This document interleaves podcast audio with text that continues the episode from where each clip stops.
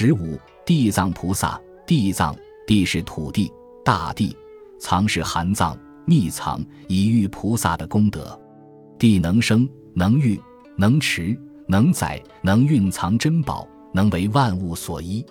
一切珍宝无不蕴藏于大地，一切种子无不依赖于大地。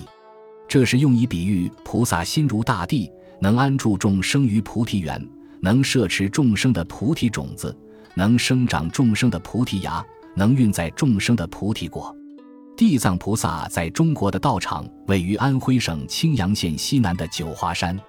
九华山原名九子山，因此山岩顶很像九个小孩子在一起玩耍。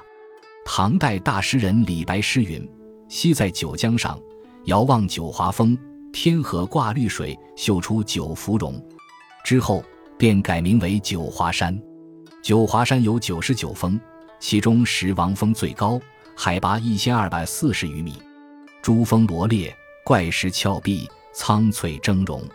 山中寺院百余座，其中最著名的是知园寺、百岁宫、甘露寺、东岩寺等四大丛林。据北宋赞宁著《宋高僧传》记载，唐代有新罗国（今朝鲜半岛）王子，名金乔觉，二十岁出家，法名地藏比丘。唐太宗贞观四年（六百三十年），金乔觉航海来中国学佛，至九华山，七指山中。后有一名诸葛节等上山，见其孤坐石室，以白土和米为食，经其苦行，发心护法。违建寺院，令其安心办道。刺史张延奏知朝廷，改名为化成寺。据说当年九华山地主之权，是当地富豪敏阁老所有。建寺时，曾请敏阁老送些土地。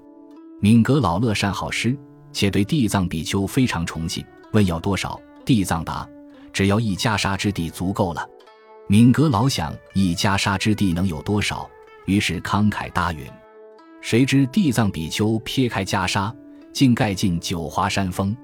敏格老见地藏比丘有此神通，惊喜不已，便将九华山地全部送出，并发愿为地藏比丘护法，更命儿子随地藏菩萨出家。后新罗国很多人前来学佛，粮食不够时，煮饭常甚半观音土，细白如粉之泥土，可见当时四众生活的清苦。